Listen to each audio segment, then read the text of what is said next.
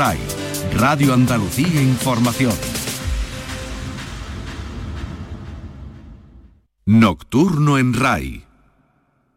Saludos y bienvenidos a esta edición de viernes de Nocturno en RAI, hoy con los programas Encuentros, Cuarto Mundo y Andalucía Local. A continuación, en Encuentros, Araceli Limón departirá a lo largo de esta hora con Ángela Núñez Gaitán, directora del Departamento de Restauración de la Biblioteca Vaticana, que es una de las más antiguas y fascinantes del mundo. No se la pierdan. Encuentros con Araceli Limón. RAI, Radio Andalucía Información. Saludos. Por los ojos y por las manos de nuestra invitada de hoy pasan algunos de los tesoros más importantes que hay en el mundo. Ángela Núñez Gaitán es la directora del Departamento de Restauración de la Biblioteca Vaticana. Esta profesora, andaluza, sevillana, es la responsable de las restauraciones de una de las bibliotecas más antiguas del mundo y sin duda una de las más fascinantes por los títulos que conserva. Más de un millón y medio de libros, de los que 8.400 son incunables.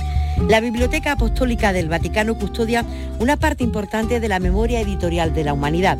Fue el Papa Nicolás V quien abrió a los estudiosos su colección privada a mediados del siglo XV. Todos los papas desde la Edad Media han ido conservando tanto textos sacros como documentos que testimonian el ingenio humano. Allí no, no solo hay Biblias y documentos teológicos. Para probarlo, basta citar que guarda un manuscrito con las ilustraciones de Botticelli a la Divina Comedia el único ejemplar casi completo que ha llegado hasta nuestros días de la República de Cicerón, un manuscrito de la Ética de Spinoza o el cancionero autógrafo del poeta Francisco Petrarca del siglo XIV. Ángela Núñez Gaitán es la directora del Departamento de Restauración de la Biblioteca Vaticana. Le damos la bienvenida a la radio porque creo que el laboratorio de restauración y conservación de la biblioteca es lugar eh, difícilmente accesible y para entrarse necesitan varios permisos. Así que es una suerte tenerla hoy aquí, es mucho más fácil en la radio. Saludos, ¿cómo estás? bien, bien, gracias. Imagino que ahora mismo eh, los oyentes lo que se están preguntando es ¿cómo llega Ángel allí? O sea, ¿cómo llegó usted allí? Sí, eso me lo pregunta muchas veces, pues, y yo siempre digo lo mismo, aunque, aunque quizás parezca un poquito mm, pedante, pero que yo llegué estudiando, estudiando. Em, llegué con una beca Erasmus, ¿Ah, una beca Erasmus post laurea además, ¿eh? porque yo había estudiado geografía e historia, me había especializado en historia del arte. Después había cogido algunas asignaturas. Ahora los planes de estudio son diferentes, ¿eh? pero entonces eh, hice algunas asignaturas fuera de lo que era el programa de, de los cinco años y, pedí esta beca Erasmus que bueno que, me concedieron en, Roma además tuve la oportunidad y fíjate, fíjate lo que también la vida hay veces que, es curiosa porque yo hice mi, beca Erasmus en la biblioteca vaticana ¿Eh? Antes o sea, que llegó de, becaria. Yo llegué de becaria, era una, beca de estudios medievales, ¿eh? de ciencias y técnicas historiográficas, y se tenía, o sea, se, la, hacíamos en la Biblioteca Vaticana. Eh, y bueno, fue una experiencia única, además con, era un pequeño grupo de, bueno, de estudiantes europeos eh, de toda Europa y estudiamos pues dentro, bueno, de lo, que ahora, ahora sé que se llama la sala leonina menor. allí en la biblioteca, pero que entonces yo no conocía tampoco la biblioteca. Y bueno, fue una oportunidad única, única. Y a partir de ahí, después ya, bueno, volví a Sevilla, eh, estudié, seguí estudiando un poco y salió la oportunidad, yo quería hacer desde siempre restauración de libros y documentos. Porque yo había visto las condiciones en las que versaba, en las que estaban los documentos del archivo episcopal, del archivo arzobispal de Sevilla, sí. antes de la renovación. Sí. eran, bueno, una, sobre todo documentos mm, corroídos por, las tintas metalogálicas. Y me vino a mí esas ganas de, estudiar la conservación. Eh, también tuve un profesor en la universidad, mm, Come Ramos, eh, que era un gran bibliófilo, y, nos enseñaba, me acuerdo cuando nos decía, estudiaros esto, pero estudiarlos en la edición que tenemos en la biblioteca. Y yo iba y me leía eh, el bestiario medieval, pero me lo leía en la versión impresa del 1500 que él nos había aconsejado. Entonces empiezas a cogerle ese gusto también a, la parte material de los libros, a cómo huelen, a cómo, a crujen las páginas cuando las pasas. Y, cuando quise estudiar restauración me enteré que eh, en Espoleto, ¿eh? que es una pequeña ciudad de Umbria, muy bonita, eh, donde se hace el Festival de los Dos Mundos, un festival muy importante en verano, eh, hacían este curso de restauración de libros. y, eso era también con becas, había que, había que hacer un examen de admisión y bueno, y, me presenté y, lo saqué. Eran solo para 15 personas, eh, era un curso de tres años para 15 personas y la verdad es que fue un curso maravilloso, maravilloso, con un nivel mm, altísimo de formación. Eh, me acuerdo que nos daba paleografía, porque también los restauradores eh, consideraban que teníamos que estudiar paleografía yo ya la había hecho en la carrera, pero a nosotros nos dio paleografía Armando Petrucci, que en aquel, bueno, es uno de los grandes paleógrafos italianos. Y, la verdad es que, a partir de ahí ya empezó todo un poquito rodado, ¿no? Claro. Y, ya me quedé allí. ¿Y cuál es la tinta esa que ha dicho que se come los libros? Ah, las tintas metalogálicas. Bueno, también se llaman ferrogálicas. Uy, pues mira, eso es muy interesante. Las tintas esas marrones que vemos, eh, no sé si habéis eh, tenido oportunidad de haber visto sí, en alguna exposición o si habéis tenido ocasión de estudiar, esas tintas marrones que tienen un componente ácido que los libros que no están escritos en negro, exactamente. Exactamente, son un poco marroncitos, ¿eh? Ah, marrones. y, y, de perder, como eso era una receta que cada uno hacía, ¿eh? si se habían pasado un poquito la mano con, la acidez, con, el ácido, que es lo que hace que se mantenga la tinta en el papel, pues corroe con el paso de, los años esa, corrosión, esa, esa mm, eh, mm, ese componente, químico. continúa su, proceso y corroe el papel hasta el punto de, bueno, de, hacer prácticamente un encaje, ¿eh? porque las letras se caen. ¿Eh? Eh, es muy impresionante verlo. Y bueno, y así se pierden también muchísimas, eh, muchísimos documentos. Yo considero que la historia se hace sobre los documentos. Eso le iba a decir, lo que se borra, borrado se queda. Exactamente, desaparece. No hay... Y, la verdad es que eso, las tintas metalogálicas es uno de, los grandes, buenos quebraderos de cabeza verdaderamente de los restauradores. Porque además no se ha encontrado todavía lo que verdaderamente... La solución, la vacuna. Exacto. la vacuna la tinta. Miren, cuando estaba eh, preparando este programa y estábamos hablando en la radio que venía usted hoy a casa, eh, la, idea más recurrente era lo que habrán visto esos ojos, mm. lo que habrán tocado esas manos, ¿no? En la Biblioteca Vaticana, o sea ¿Eso, ¿Eso hay alguna forma de contarlo? ¿O me va a decir usted, eso no, eso no hay palabra para explicarlo? Pues casi, pero bueno, pero sí, las emociones que se sienten y además que no quiero que no quiero acostumbrarme, no quiero perder esa emoción. Cada vez que toco, ¿eh? ese punto fetichista, que digo yo, ¿no? Todo lo tenemos. Exactamente. Eh, tocar los poemas que ha escrito Miguel Ángel o los dibujos que ha hecho Botticelli que ilustraban la Divina Comedia o bueno, o el papiro Hanna, ¿eh? que es el evangelio más antiguo que existe, en papiro además. Eh, ¿Qué más? ¿Qué más os puedo contar? El de República de Cicerón, ¿no? que se conserva, el único texto escrito del de República de Cicerón se conserva en la Biblioteca Vaticana. Eh, no sé, sí, la verdad es que es emocionante. Sobrecoge, emociona, ¿cómo lo podría usted definir? Pues yo sobrecoge, impresiona y se trata con mucho respeto se intenta tratar con mucho respeto, eh, pero, pero y, bueno, y te maravillas como eso, ver, ver una cosa de cerca, ¿no? Como cuando en una exposición tenemos la oportunidad de ver algo que nadie ve. Eh, y tener la oportunidad de tenerlo en las manos, eh, la verdad es que sí que impresiona, impresiona y sigue impresionando. Y se mucho siente uno muy pequeño, muy pequeño. Muy pequeñito, muy pequeñito. Además, mira, yo siempre digo que nosotros somos, en la Biblioteca Vaticana somos instrumentos Mm, eh, yo estoy muy contenta de haber venido al programa, pero en realidad no considero, no considero, considero eso, que, estoy de paso. ¿eh? Una gotita. Exactamente, una gotita. Estoy de paso y sirvo para que todo eso vuelva a, seguir, a pasar a las otras generaciones. Ajá, claro. Y si te sientes nada. Pero bueno, te sientes nada, yo creo que todos los días que entro a la Biblioteca Vaticana me siento nada, porque, porque es una institución que está desde el 1450 y, yo, ¿qué soy?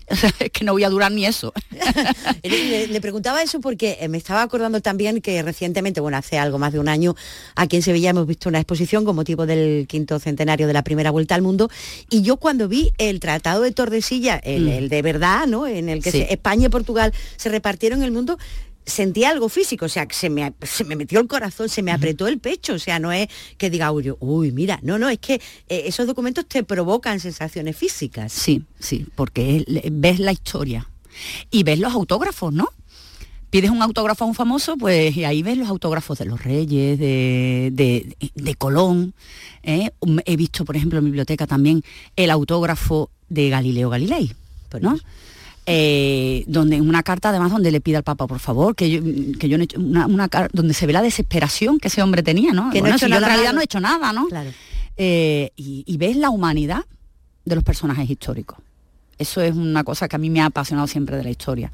Nosotros siempre vemos la historia como, como no sé, como, como una nube, no como si el pasado fuera algo tan distante de nosotros. En realidad, el pasado y la historia lo han hecho personas, personas como nosotros, que tenían problemas, que eh, tenían pasiones, que, tenían padres, que tenían hijos, que eh, y, eso lo ves, lo ves cuando, cuando ves estas cosas, cuando ves la, grafía, ¿no?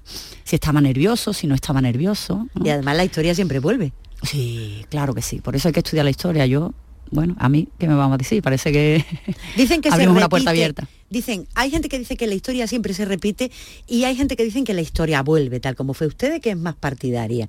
Yo creo que la historia también es cíclica y que las personas... Vuelve, Sí, y que como somos personas, hacemos siempre lo mismo. También tenemos las mismas debilidades siempre. claro y se cae siempre en el mismo error. Ha dicho usted algo mm, clave antes. Eh, restauramos, conservamos los libros, en este caso de la Biblioteca Vaticana, eh, porque hay que conservarlos, por supuesto, pero porque tenemos la, obligación de, de, legarlos, de que sigan estando ahí, ¿no? Llevan muchos siglos, pero tienen que estar todavía más, a ser posible, ¿no? Sí, porque tiene, porque cada, cada investigador que viene a la biblioteca saca jugo diferente de un documento. ¿Eh? Y entonces lo que se ha visto durante un periodo eh, de la historia, eh, después viene otro, otro historiador, otro investigador y, saca más jugo de ahí. Y lo que parece que está ya más que estudiado y más que trillado, en realidad no lo es. por lo tanto, nuestra obligación es que pase a generaciones futuras y que cada uno haga y interprete, porque la, historia también es un poco de muchísimo de interpretación, su propia versión. Es decir, que los documentos hablan muchas veces, ¿no? Cada vez que alguien lo mira. Claro. Le dice algo distinto. Y hay veces que incluso mm, pasan desapercibidos. En la biblioteca se siguen haciendo descubrimientos. Eso le, iba a preguntar, sí, sí. Por ejemplo, eh, estoy pensando uno en el 2007, se encontró un manuscrito de, de la ética de Spinoza, eh, bueno, Espinosa. Sí. Yo tengo el problema del italiano. Demasiado tiempo, demasiado tiempo viviendo en Italia. Demasiado tiempo allí. De Espinosa, ¿no? Sí. Y se descubrió allí un manuscrito que no era, no es autógrafo de Espinosa, pero Espinosa de la ética se conocía solo como obra póstuma impresa, además, el libro impreso, y este era el único manuscrito, además, del 1677, del mismo año en el que se publicó la obra. Por lo tanto, se siguen haciendo descubrimientos. Y si, veis, si, si hubierais visto el libro, mm, si lo encontráis en el mercadillo del jueves, no lo compráis, porque el libro no, no pequeñito y no valía nada, pero era un libro de transporte. Se lo habían llevado para leerlo durante un viaje. Curioso. Dígame, ¿cuánto calcula usted que queda todavía por descubrir? Porque uno piensa, la Biblioteca del Vaticano tiene que estar súper ordenada, súper catalogada, ciertamente debe estarlo y lo estará, pero, pero como usted dice, queda mucho. Sí pero ese mucho, ¿dónde está? ¿Cómo, es que no lo han encontrado hasta ahora? Explíquenos cómo, cómo es pues, eso. Pues porque ha dicho, ha, dicho una, una, palabra muy importante, catalogar. No está todo catalogado, está mucho inventariado. ¿eh? Pero catalogar no es, lo mismo, catalogar es analizar y analizar y, saber los contenidos de cada manuscrito, eso, eso conlleva, hay un manuscrito que se puede catalogar a lo mejor en dos horas y hay un manuscrito, eh, a lo mejor en misceláneo, en el que parece que hay un texto, pero en realidad es otro. Eh, o hay varios textos y se ve que en los inventarios antiguos del 1600 lo único que se había escrito era el primer texto que había y no, y no todos los demás. Por lo tanto, hay muchas obras que todavía no están ni siquiera inventariadas, ¿no? Porque formaban parte de un mismo volumen, habían sido cosidos en un mismo volumen, pero a lo mejor solo la primera obra hacía referimiento al título que se había dado en el inventario. O sea, que queda mucho por descubrir. Claro, claro, así es que venid. Investigadores, por Cierto, ¿los rollos de Mareca qué son? Ah, bueno. Eso, eso apareció, ¿no? Es ha llamado la atención. Exactamente. Como existe también en los museos los depósitos, nosotros también tenemos depósitos que todavía no se han em, ni siquiera inventariado. Y, se sabía que habían llegado a Roma los... O sea, que tienen un trastero, permítame... explicarlo así. Un trastero muy bien ordenado, donde se sabe más o menos la proveniencia, pero donde no todos los objetos que hay dentro del trastero hemos abierto las cajas. ¿Vale? Sí, sí. Y, los rollos maregas se sabían, los rollos maregas son, bueno, vamos a, decir primero lo que son. Es un archivo eh, japonés, ¿eh? em, documentos japoneses del 600, ¿eh? del, siglo XVII, por lo tanto escritos en, en japonés antiguo, por lo tanto hay que conocer la paleografía japonesa para saber leerlos. y se sabía que habían llegado porque el padre Marega era un, salesiano que en, los años 30 del siglo pasado va como, como profesor a, Japón y, se dedica a investigar la persecución de los cristianos en, en Japón. En aquella época en Japón los documentos no, había, no había una, un reconocimiento de, los archivos como, como se tiene actualmente. Eh, prácticamente los archivos estaban abandonados en los templos. Eh, y él recoge todo lo que eran los documentos que eh, el Estado japonés, bueno, el Estado, los daimíos se llamaban, hacían para, para registrar lo que, lo que a mí me ha parecido mucho a, los documentos que existían en España de la pureza de sangre. Había que demostrar que no se era cristiano. ¿eh? y que una familia no era cristiano. Y se hacía todo un registro de, las familias que eran sospechosas de ser cristianos. Eh, y todos esos documentos registran, bueno, son muy interesantes porque registran también, bueno, pues nacimientos, cuántos hijos eh, había, y sirven mucho socialmente y demográficamente para estudiar todo ese periodo en Japón. y bueno, se sabían que habían llegado a Roma, me estoy liando un poco, me estoy yendo un poquito por los cerros de Huera. se sabía que habían llegado a Roma, pero no se sabía dónde estaban un compañero nuestro eh, que ha descubierto varias cosas en la biblioteca, de hecho lo llamamos el Indiana Jones de, la biblioteca, eh, se llama el doctor Delio Proverbio, es el que se ocupa de, los documentos orientales, había, había buscado en ese depósito y los encontró y se ha hecho un, proyecto junto con, una institución cultural japonesa, han estado trabajando con nosotros siete años, eh, porque se ha inventariado y ahora ellos están catalogando de las imágenes digitales todos los documentos.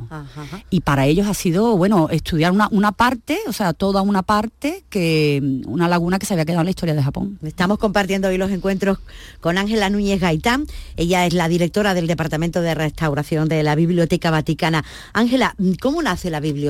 Porque dicen eh, que los museos son siempre frutos de una expoliación, eh, pero la biblioteca, ¿cómo, cómo nace? ¿Cómo, ¿Cómo empieza? Pues, Porque es la biblioteca del Papa, ¿no? Sí. Pues mira, una cosa muy curiosa es que precisamente los museos vaticanos nacen de la Biblioteca Vaticana.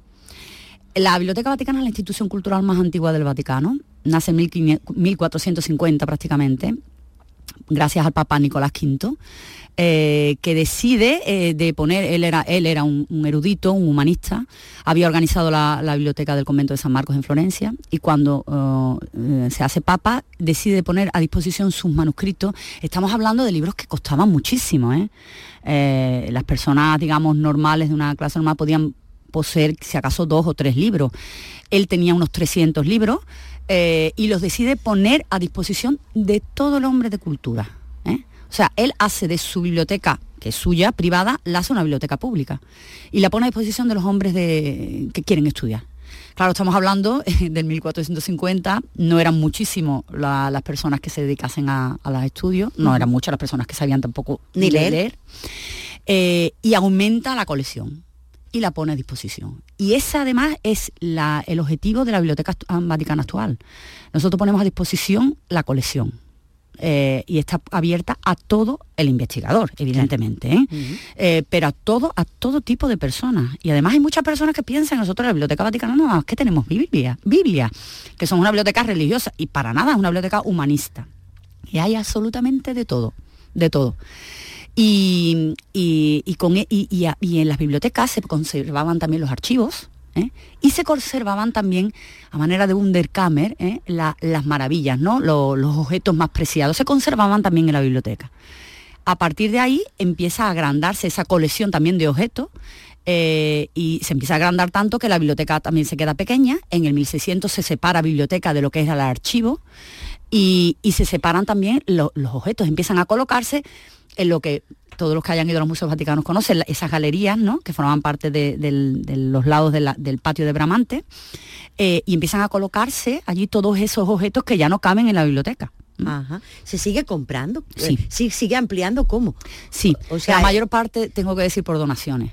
¿eh? Sí. Y yo sé lo que estarán pensando todo el mundo, pues bueno, ¿cómo es que no tenéis dinero? Bueno, pues es una institución cultural, la Biblioteca Vaticana, que no cobra por el acceso ¿eh? Eh, y que el investigador viene gratuitamente. Hay algunas bibliotecas en el mundo o archivos que, cobran por el carnet, ¿no? Por hacerse el carnet. y la biblioteca sigue resistiendo porque no quiere, porque no quiere traicionar ese, ese, principio fundamental de Nicolás V de poner a disposición la, la, colección. Y la verdad es que bueno, que no es fácil pero hay veces, la mayor parte por donaciones, tengo que decir. Llegan donaciones a... Sí, llegan donaciones. Seguimos comprando libros modernos porque la biblioteca también tiene una parte de libros modernos que es todo lo que sirve como el aparato para, estudiar todos los libros, eh, pero, pero la mayor parte de los libros antiguos por donaciones. Me dice que van investigadores, pero Ángela, ¿cómo trabajan? ¿Está microfilmada? ¿Está digitalizada? ¿O le sacan ustedes la Biblia de Gutenberg? Ahí pues, tiene. bueno, pues es muy curioso. Ahora, tenemos un gran proyecto de digitalización y la idea es digitalizar los 80.000 manuscritos, casi, que tenemos. Es la Biblioteca del Mundo probablemente con mayor número de manuscritos. Eh, lo que pasa es que eso va muy lento.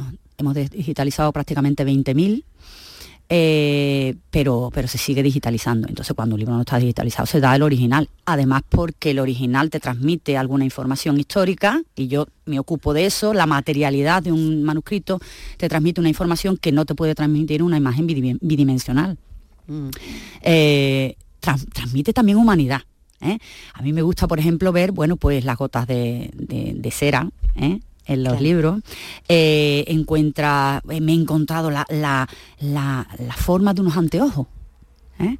dentro del libro. No he encontrado los anteojos porque ya, bueno, alguien los había sacado, pero se habían quedado tanto tiempo dentro que habían dejado la forma dentro del pergamino. Y yo no hago más que pensar el tiempo que ese hombre pasó buscando las gafas. ¿Y dónde estaban? dónde estaban. Después también encuentras, bueno, pues, pues formas de, del vaso, de haber colocado un vaso, de haber, haberse quedado. Se les ha caído el bote de tinta.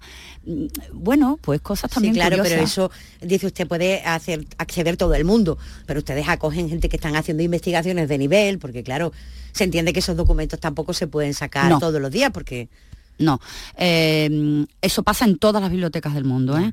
Eh, en todas las bibliotecas, incluso la Biblioteca Nacional de Madrid, que es pública, en la sección de libros raros y antiguos solo entra el, investigador acreditado. ¿Por qué? Porque, como hemos hablado antes, sirve la paleografía, ah, sirve saber qué es lo que tienes entre las manos y, que le saques partido.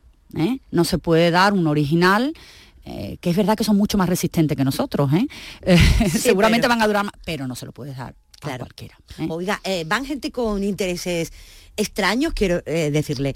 En el archivo de Indias de Sevilla tienen localizado a los cazatesoros pero vamos, dicen que lo ven, le llaman manos blancas, gente que viene sin ninguna historia detrás, para buscar los precios y tal. allí a la Biblioteca Vaticana va gente con, con ideas así raritas como estas. Bueno, tienen que traer una, una, carta de, acreditando cuál es el tema de su investigación. Bueno, igual que aquí, pero ah, parece que se buscan las, puertas. las puertas.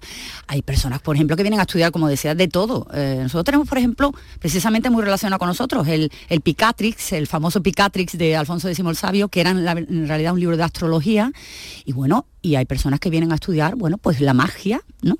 Ah, o, lo esotérico, pues, pues, bueno, ¿por qué no? ¿no? Sí, sí, sí, claro. Eh, pero, pero sí, si, si es un investigador que está investigando y que el tema a tratar es atinente o existe ese único manuscrito, porque claro, el manuscrito es un único. Ya, claro. ¿Eh? Pues sí, pues, pues ¿por qué no? ¿Hay libros secretos? Eh, quiero decir, ¿la Iglesia ha quitado de en medio alguna vez libros que iban en contra de, su pensamiento o que ponían a hacer daño a la religión? En alguna vez, eh, o sea, sí, en pasado sí se ha hecho, ¿no? Existía la lista propia de los libros prohibidos, está claro, había una censura pero actualmente no. Lo siento por el que quiera seguir alimentando la... O escribiendo una novela. Actual, sí, también. Actualmente los únicos libros que no se pueden ver en la Biblioteca Vaticana son los que nosotros como, como Departamento de Conservación decimos que no es posible tocarlos. Claro. ¿Eh? Ajá son los únicos. Porque los archivos secretos se separaron de la biblioteca en el 17, creo. 1610, sí. Ajá. 1610. Y, esos archivos secretos ahí sí había injundia, ¿no? Pues mira, tampoco. ¿No? Mira, eh, de hecho, el, Papa ha querido quitarle el nombre de secreto. ¿eh? El nombre de secreto venía... ¿Qué hay? Ahí están todos los documentos que, que ha gestionado, o sea, de la gestión papal del pontificado, de los pontificados, ¿no? Desde, su, inicio. Y como todos los archivos históricos, como cualquier archivo histórico, eh, mm, se pueden consultar todos los documentos, excepto los recientes. ¿eh? Claro. Pero eso es... y ahora mismo eh, creo que eh, tenemos un concepto de privacidad que lo, que lo explica muy bien y creo que, que, todos podemos entenderlo. Por lo tanto, los que tienen 70 años no se pueden leer, los que tienen 50 años no, pero todo lo anterior sí. Y le ha cambiado el nombre, ¿eh? se llama ahora Archivo Apostólico Vaticano, precisamente porque el nombre mm, desvirtuaba un poco. Y venía del latín, secretum quiere decir privado. O sea que no... Eran los archivos privados de los papas, pero puestos a disposición, totalmente. ¿eh? Bien, bien, bien, bien. Una cosa, Ángela, eh, ¿qué política de restauración llevan ustedes a cabo? Porque eh, lo ha reseñado antes, creo que tenéis 80.000 manuscritos, millón y medio de libros, 8.000 incunables, 60 pergaminos. ¿por, ¿Por dónde se empieza? Quiero decir, ¿le dan ustedes una vueltecita a eso? ¿Se van a lo que peor está? no sé, ¿cómo lo hacen? Pues sí, normalmente son las condiciones de las condiciones de, conservación, son las más graves, también por la importancia, también son los mismos investigadores los que nos señalan eh, libros que están más dañados. Hacemos pequeñas intervenciones que, nos ayudan un poquito a tamponar, eh, a, a frenar un poco, ¿no? Por la degradación. Exactamente, si a un libro se le ha caído una, una página, bueno, pues esa página la, ancoramos, la, la, anclamos de nuevo y, el libro puede seguir usándose, ¿no? Son pequeñas, pequeñas, pequeñas intervenciones. Y después hay interventos un poquito más, más, grandes, más grandes, ¿no? Que llevan, que llevan meses y eso también se programa mucho con el departamento, con el departamento de manuscritos o con el departamento de libros impresos. Em, en los libros impresos tenemos un problema sobre todo con los insectos. ¿Eh? ¿Sí? Sí, sí, los insectos se comen los libros y nos hacen como un, como un, como un, como un encaje. ¿Y tampoco hay ¿eh? vacuna para mm, eso? Eh, para eso hay, hay un poquito más de vacuna, lo que pasa es que nuestros países tan mediterráneos, tan húmedos y tan calentitos, eh, ellos proliferan mucho más rápido que nosotros. Claro, claro. Y hay que estar muy atentos. Es uno de los problemas que preocupaba incluso más a los antiguos.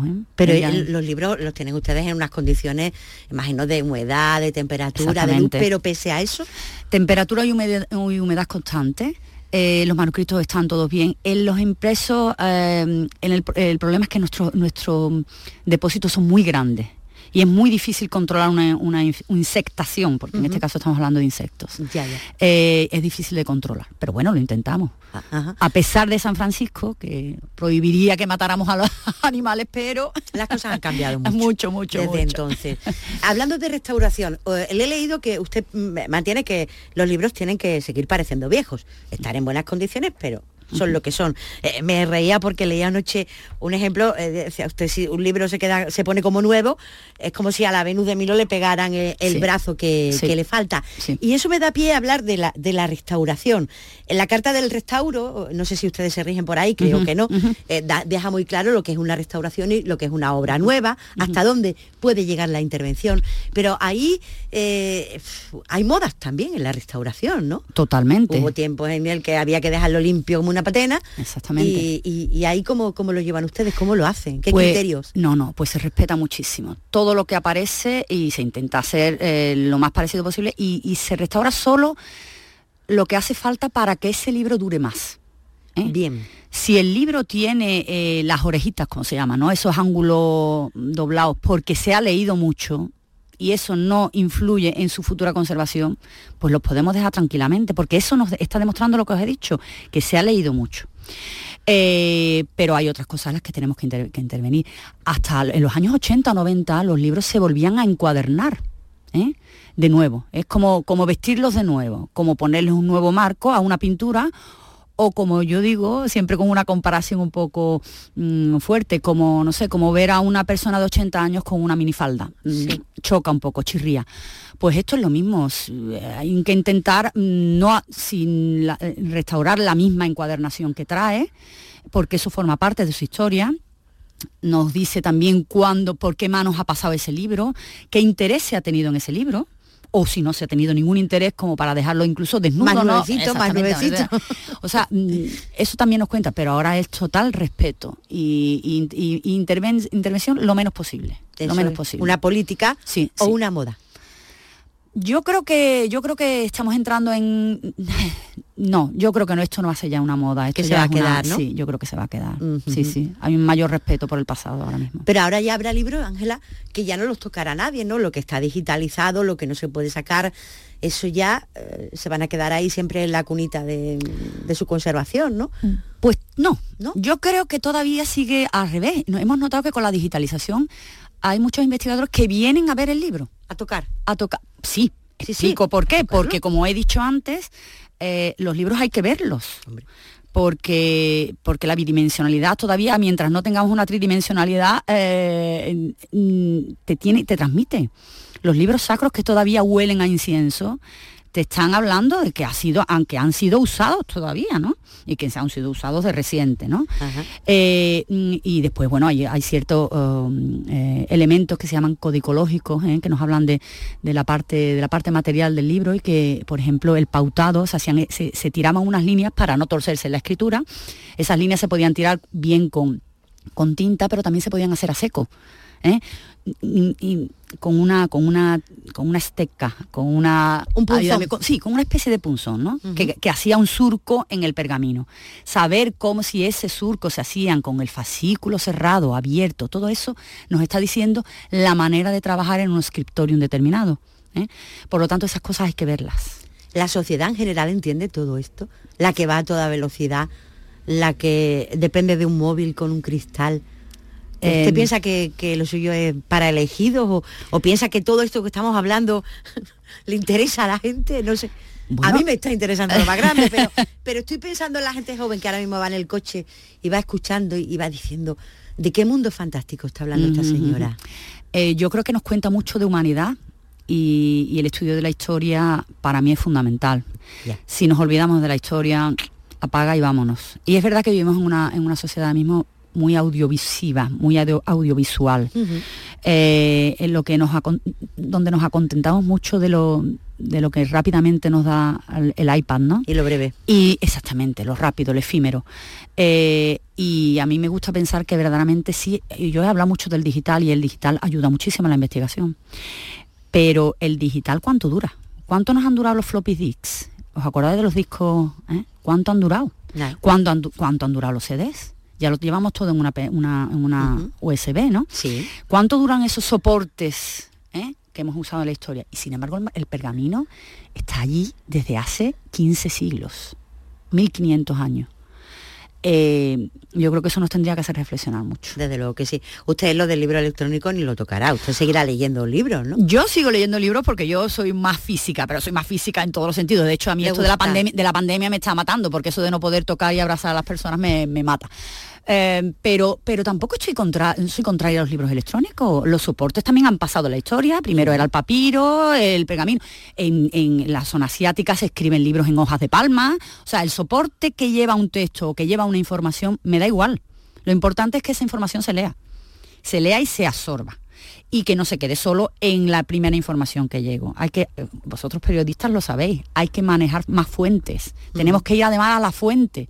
Yo no me puedo quedar con la obra que, mm, con el libro que yo compro en la librería, ¿por qué compramos solo uno y no varias versiones, ¿no? Eh, como el periódico. Mm, no sé, yo creo que esta, esta inmediatez que tenemos ahora mismo de la información nos hace quedarnos con la primera información que nos llega. Sí, además, miren, ahí en el móvil eh, esta mañana he leído yo el periódico y no se han quedado ni las manchas del café. No, exactamente. Ni, la ceniza, ni la ceniza, ni ninguna mancha. Ahí no queda ningún rastro. Nada. Hay un, se está planteando mucho en filología, por ejemplo. Ahora mismo no se pueden estudiar el proceso creativo de un autor porque antes pues existían lo que eran los borradores, ¿no? Donde el escritor pues barra. Ahora mismo eh, con, nuestra con, el, con Word en el ordenador todo está limpio. Todo está limpio, todo está perfecto y no sé, ahí no vemos tampoco el proceso creativo. ¿Cuántas veces se equivocó? Es verdad.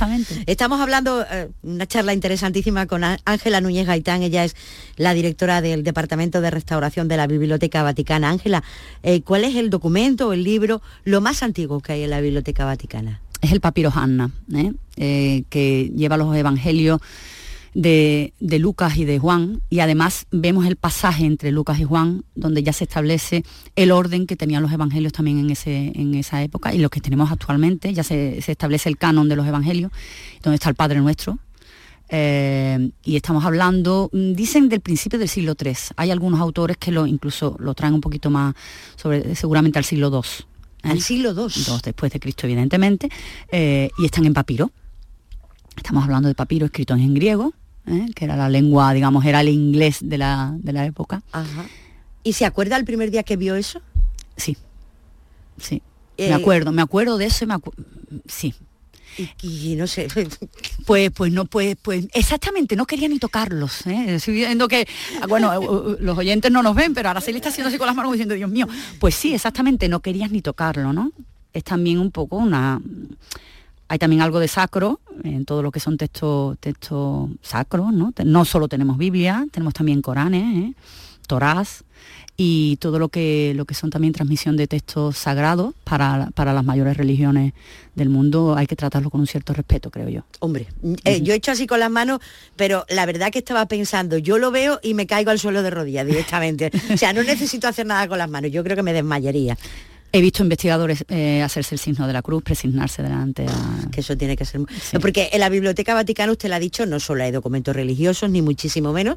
Hay que además está la Divina Comedia, ¿no? Sí. Bueno, las Divinas Comedias hay muchas, no existe ninguna, ninguna comedia de... No, de Dante no, ha llegado ningún autógrafo. ¿eh? Ningún autógrafo de Dante. Sí, eh, tenemos, por ejemplo, autógrafos de Petrarca. Yo he tenido el gusto y el honor porque lo considero un honor de restaurar el autógrafo del cancionero de Petrarca escrito por su mano, ¿no? Eh, Te tiembla la tuya, ¿no? Sí, eh, bueno, ¿sabes lo, ¿sabes lo que hicieron? Hicieron un, truque, un truco. A mí me dijo, cuando trabajaba, todavía no, no, era yo la directora, me dijo el director, restaura este libro y dice, no quiero que se pierda ni los hilos. Ni, los hilos de... Perfecto, vale, lo restauré como, bueno, como en realidad hago, tengo que decir, como con todos, ¿eh? Es como un médico, cuando tiene los pacientes, los pacientes son todos iguales. Y entonces vino un compañero mío y estaba yo ahí mientras trabajando y me dice, anda, este es el autógrafo de Petrarca. Y digo, ¿pero qué me dice? O sea, yo no lo sabía, yo no sabía quién tenía entre las manos. Quizás era mejor, ¿no? Sí, te quita un poquito los, nervios. Sí. le decía eso, que hay libros que no tienen nada que ver con la religión, pero sí está, er, creo que me ha reconocido antes que, que a los libros o a los documentos religiosos, como ese del que estamos hablando, bueno, pues se le une un componente también, eh, pues si no de creencias, sí, pues, no sé, más sentimental o de respeto. Yo creo que hay que tener mucha unción. Sí. También, ¿no? Sí. Entonces, eh, eso es, verdad que, está trabajando uno con textos, pero, pero que eso también le aporta un poquito de plus, ¿no? Hombre, claro. Porque, la Biblia esa de 42 líneas de Gutenberg, ¿esa cómo es? Ah, esa es preciosa. Esa es muy bonita, es muy grande. ¿eh? ¿Sí? Sí, es muy grande porque, porque está imprimida en pergamino el pergamino ocupa mucho más, más espacio y las Biblias, eh, eh, la Biblia es un texto denso. ¿eh? ¿Os acordáis esas Biblias que teníamos? Bueno, las, Biblias de bolsillo, no las que teníamos cuando éramos pequeños, que tienen un papel muy fino. El, hecho de papel muy fino era para hacerlo lo más, lo más, lo menos gordito posible. No podíamos hacer el libro gordo de petete. Y la verdad es que la Biblia de Gutenberg es muy, muy grande y muy, muy alta. Y era más, para Gutenberg fue muy difícil imprimir en pergamino, pero a él le convenía imprimir en pergamino Gutenberg fue un gran comerciante, ¿no? Era un comercial. Claro, pesaba más, ¿no? Y, el libro, el libro que él decide de hacer con la nueva técnica es el bestseller del momento, la Biblia. ¿eh? Eh, eh, pero imprimir con esas tintas en el pergamino, de hecho, mm, Gutenberg no, no, inventa la imprenta en caracteres móviles. inventa, estudia, él era hijo de un, de un, orfebre, él estudia unos caracteres,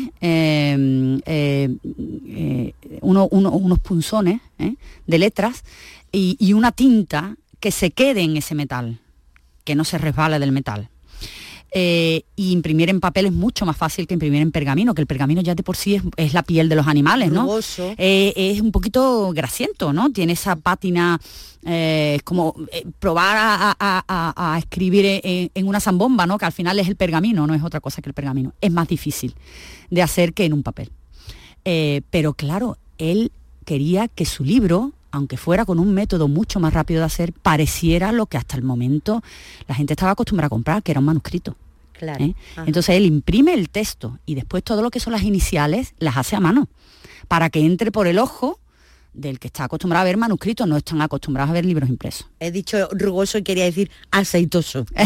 Eh, ¿Qué es el tratamiento anóxico? Ah, pues es lo que usamos contra los insectos. A ver. ¿eh? metemos los libros en, en, unas bolsas que construimos ad hoc, o sea, las construimos a medida, eh, metemos dentro de los libros y dentro de esa bolsa extraemos el oxígeno. Por eso se llama anóxico, sin oxígeno. Eh, y dentro de esa bolsa, eh, todo ser vivo, después de un cierto tiempo, muere. O sea, es un sistema, un sistema muy inofensivo para nosotros.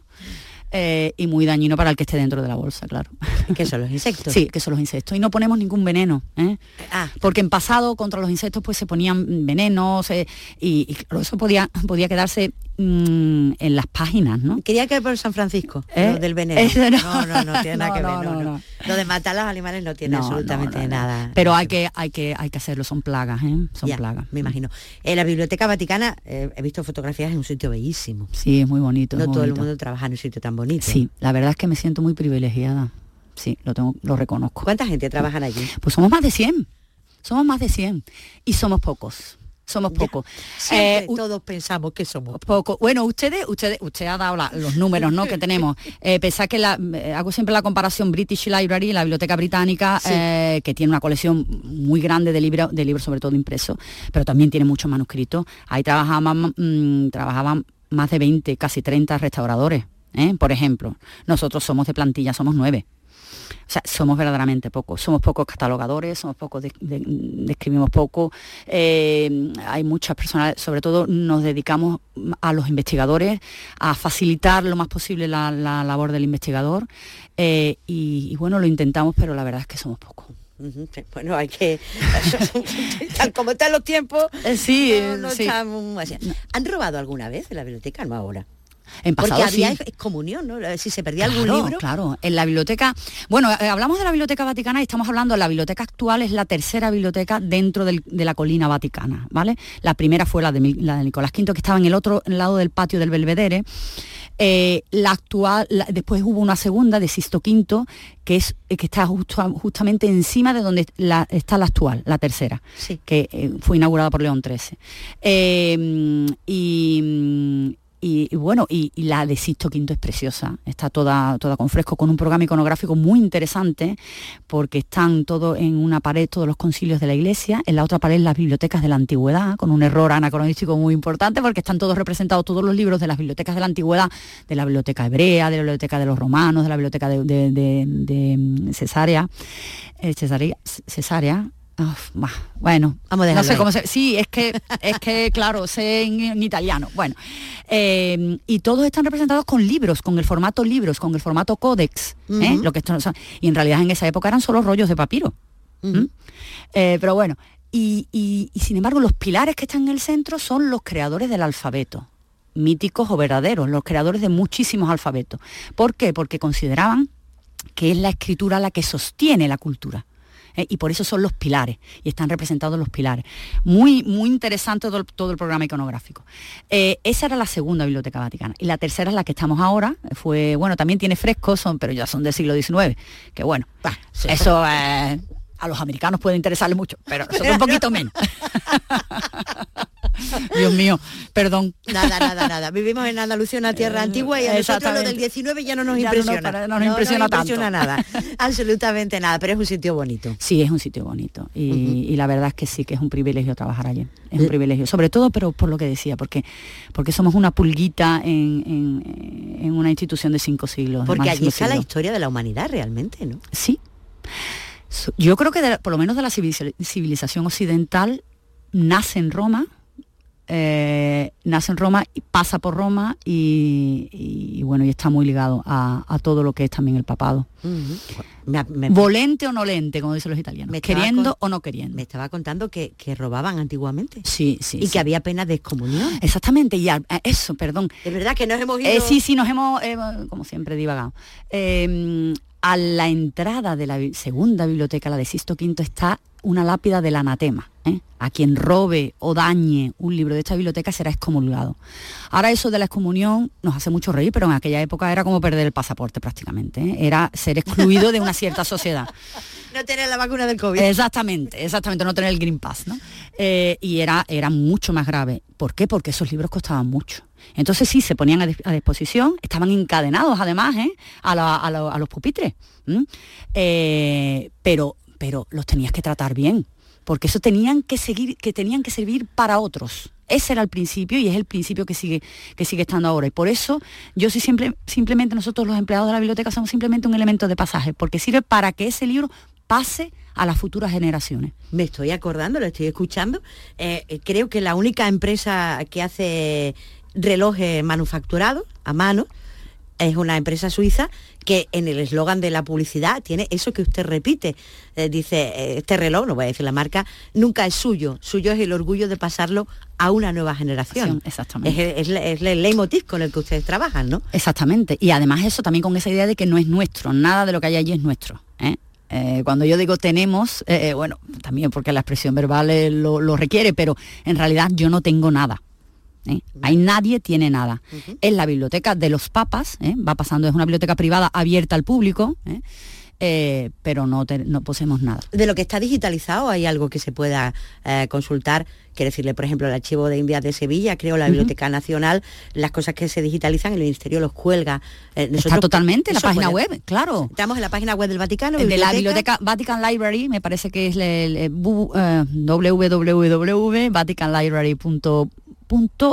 me parece. Oh, sabes que no lo sé. Sí, pero Estoy tan acostumbrado, lo tengo siempre ahí en mi pantalla. favorito, favorito. Pero, pero está todo lo digitalizado, está publicado. Se puede ver, ¿no? Sí, sí, sí. Y además es una oportunidad para ver maravillas la Biblia, la Biblia de Federico de Montefeltro, del Duque de Urbino, donde se ve la mano además probablemente de Botticelli también en esas miniaturas. Os aconsejo de entrar y ver la página del principio del libro del Éxodo, eh, donde se ven esas mujeres que están verdaderamente huyendo. Bueno, maravilloso. Eso es, son cuadros, en las miniaturas son cuadros. Después de todo eso que me está contando, ¿echa de menos Sevilla? Hombre, claro. Familia.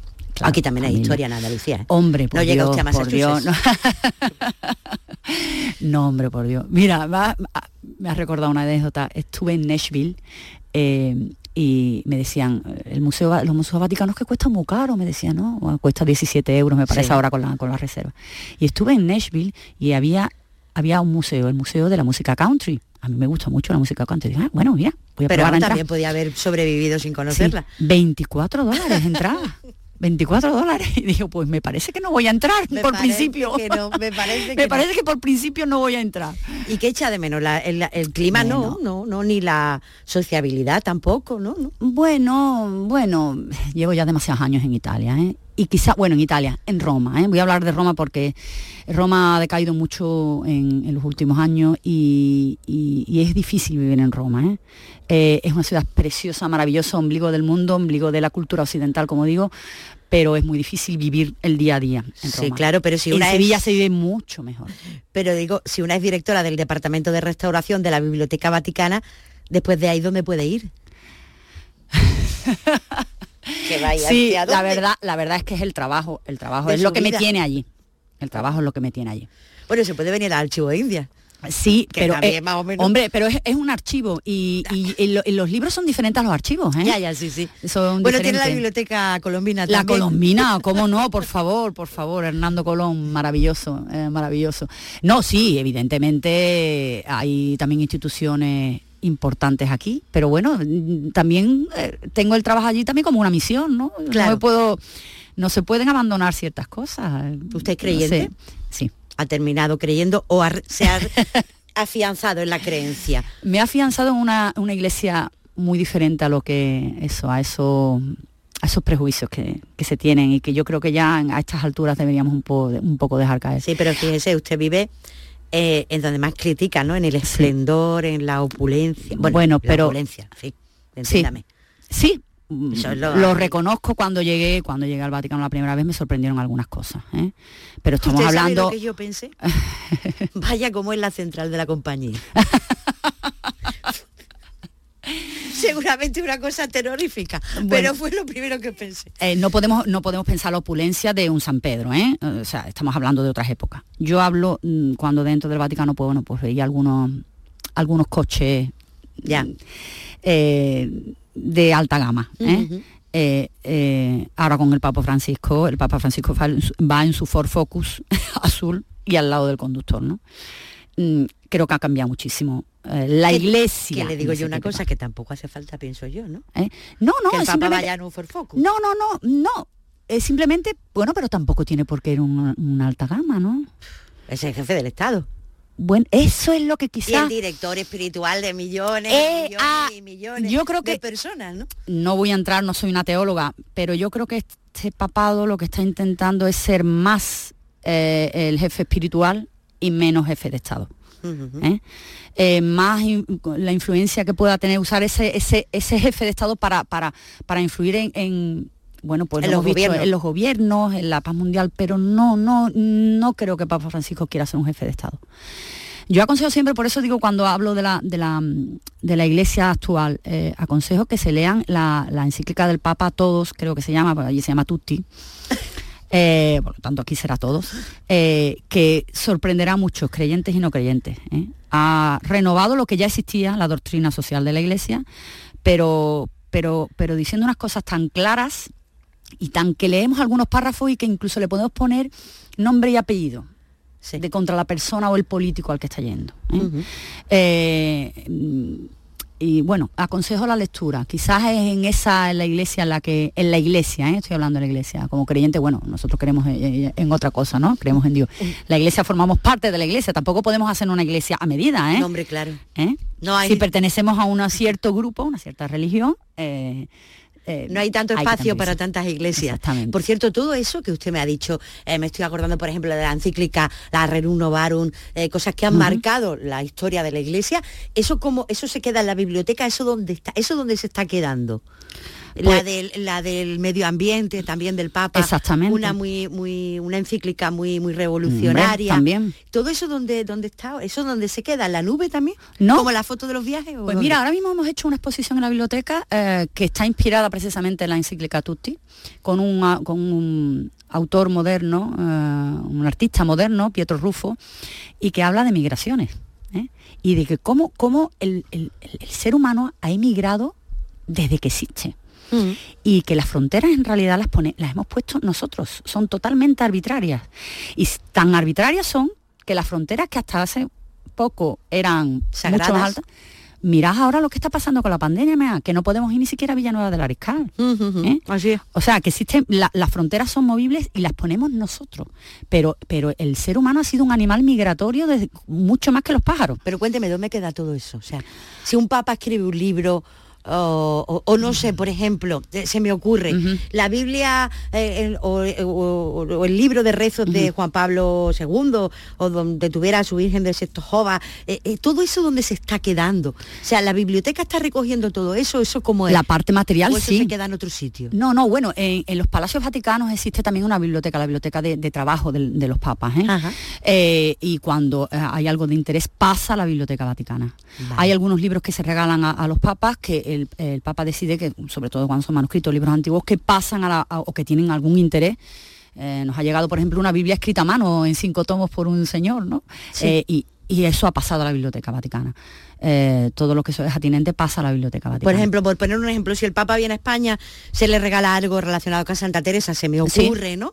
Eh, pues eso pasa directamente a la Biblioteca Vaticana para que se quede ahí exactamente, exactamente. para la historia. Oiga, dígame una cosa, usted cuando se quiere quitar la nostalgia en Roma, ¿qué es lo que hace? Creo que hay un jardín de los naranjos. sí, ahí existe un jardín de naranjos donde, donde en primavera huele un poquito a Nada que ver con la calle Julio César, donde vivo muy cerca, pero bueno, algo es algo. Y después hay otra cosa muy importante, yo me llevo siempre mi botellita de manzanilla y jamón al vacío. Ah, eso es fundamental. Eso también. Porque allí socializan con café, me decías sí, con café, con muchísimo café, pero bueno, yo no, a mí el café no me gusta, me ven como una rara, como que el café no te gusta. Y yo siempre digo, bueno, es que yo prefiero una cervecita, ¿eh? para socializar. Una cerveza con una tapa, nosotros somos más de eso, más de salir a la calle. Los italianos son más de invitarte a casa a comer. ¿eh? Y nosotros somos, venga, que te voy a invitar una cerveza. Eso es. Eh, le veo mm, la vida organizada de tal manera que no se me da la impresión de que usted no piensa volver. O sea, que tiene allí su trabajo, nos ha explicado, es maravilloso. Yo le he dicho que después de ahí donde vaya a trabajar, no sé si es que le, la he deprimido un poco, pero es que no se me ocurre otro trabajo mejor que el suyo. Voy a, pero la veo como muy muy organizada, muy Sí, bueno, está allí. Allí. Eh, ahora voy a entrar en una cosa muy, muy personal.